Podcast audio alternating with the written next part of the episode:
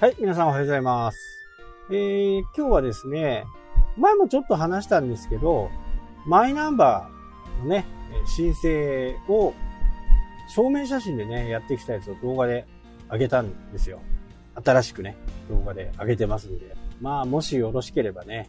ぜひともご覧ください。という内容なんですけど、えー、最近ね、えー、にわかにこう、活気づいてきたマイナンバーなんですけど、え、動画で言ってんだかね、ポッドキャストで言ってんだかちょっと、ちょっとわかん、わかんなくなっちゃったんですけど、2020年の9月からね、マイナンバーカードと自分が決めた決済方法をが使われた時に最大、えー、25%戻ってくるというキャンペーンがね、始まります。まだマイナンバーカードが、まあ、手元にないんで、何とも言えないんですけど、昔で言うね、あの、証明写真を作る、あの、証明写真をもらえるっていう証明写真用の自販機みたいなのありますよね。あれに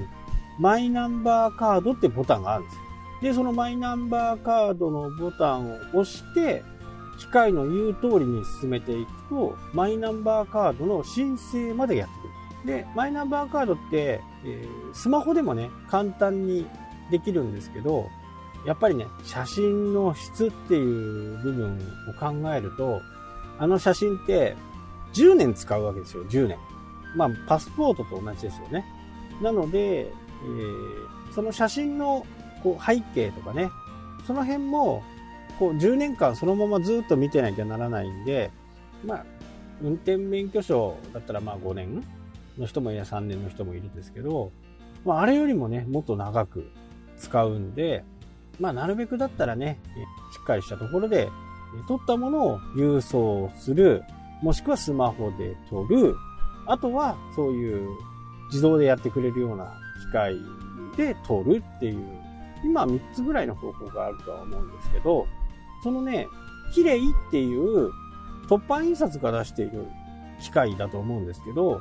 それがね、ファミマとか、いろんなスーパーの中に入ってたり、街角にあ、地下鉄のコンコース、地下鉄の改札の前にね、あったりするんですよね。で、僕はスーパーの2階、もうこれ冬寒いんでね、外にあるところではなかなか、あ取ることもね、寒いんで、まず決めたのが屋内で駐車場があって、っていう風な形で探したんですね。で、そうすると近くのスーパーにその機械があるということが分かって、検索できるんでね、どこにあるのか検索してそこに行ったら、まあもちろん当然ながらあって、そこでね、撮影をしてきました。1回の申請でね、800円かかるんですけど、まあスマホでやるとただ、ただ、ただ同然みたいな感じでね、できると思いますけど、まあちょっと僕はネタも含めてね、そういう形でやっていく。で、スタンダード写真と、なんか、スーパーファインモードみたいなのをね、あ動画を見てもらうとね、ちょっとお肌を加工しますよ的なことが言ってましたけど、そもそもその証明写真で加工していいのかっていう問題もあると思うんですけど、まあ、その時ね、ちょっと思いましたけど、なかなかね、えー、画期的なものでした。はじめはこう、大きく撮影して、で、自分の頭のてっぺんと顎の先端を合わせて、それをね、証明書のサイズに合わせてトリミングしてくれるという形ですね。で、普通の証明写真とかももちろん対応していて、すごいところがね、ちょっと高いんですけど、1500円もするんですけどね、えー、メールでそのデータを送ってくれる。まあ、これがあればね、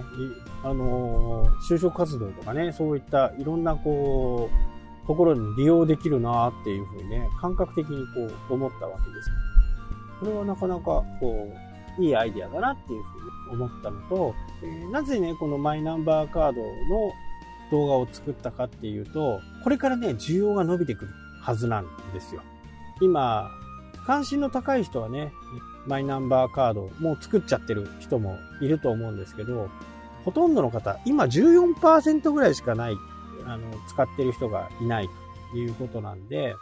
人数分だけね、えー、マイナンバーカードって作られるわけですね。1億2000ぐらい。あれ、子供はどうなの？まあ、と言っても、8000万とかね、1億人ぐらいは、マイナンバーカードを持つ形になると思うので、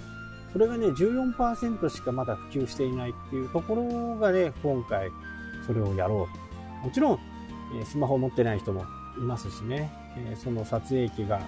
家に、え、近くにないっていう人もいるとは思うんですけど、ただこれは検索されてね、えー、どんな機械なんだろうっていう、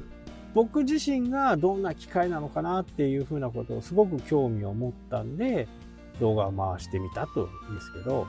至って簡単ですね。通知カードっていうね、グリーンのカードが多分もうお手元に皆さん届いてると思うんですけど、それをかざしてね、QR コードをかざすだけで、その長ったらしい番号とか、そういったものも全部こう機械が読み取ってくる。で、えー、完成すると、登録住所のところに、えー、郵便物がついて、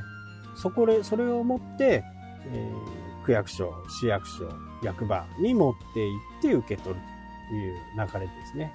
で、マイナンバーカードのいいところっていうのは、まあ、住民票とかね、わざわざ市役所、区役所、役場に取りに行かなくても、コンビニでね、申請が24時間やってるセブンとかだと、受け取りが可能だと。まあ、今後、マイナンバーカードがどんどんどんどんね、世の中に入ってくると思いますので、まあ、これはね、あのー、日本の国にとってもね、え、非常にいいかなとは思いますけど、いろいろな部分がね、え、管理できるんでね、まあ、いいも悪いもあるんですけど、管理されたくないっていう人もいるとは思いますけど、結果的にいろんなところでね、え、便利さが出てくると思うんで、もしね、そういうマイナンバーカードを作りたいなと思う人は一度ね、僕の動画をちょっと見ていただいて、あ、こういう風にできるんだっていう風な形でね、やってみてはどうかなと思います。もちろんスマホだけでもできちゃいます。スマホでね、ちゃちゃちゃっとやって撮影パシッとしてそれを送る。ただ問題はね、最近の新しい iPhone って、ちょっと写真のデータ形式がちょっと違うんですよね。そこがなんかちょっとトラブルになったりする可能性があるらしいというね、情報は入ってるんで、それをね、高圧縮じゃない形にするといいと思います。一回ね、カメラの設定で保存形式を選ぶ。高圧縮じゃない方を選べば多分申請ができると思いますで、申請するとね、1ヶ月2ヶ月かかるんで、まあ9月にはね、せっかくどっかで買い物してポイントもらえるんだから、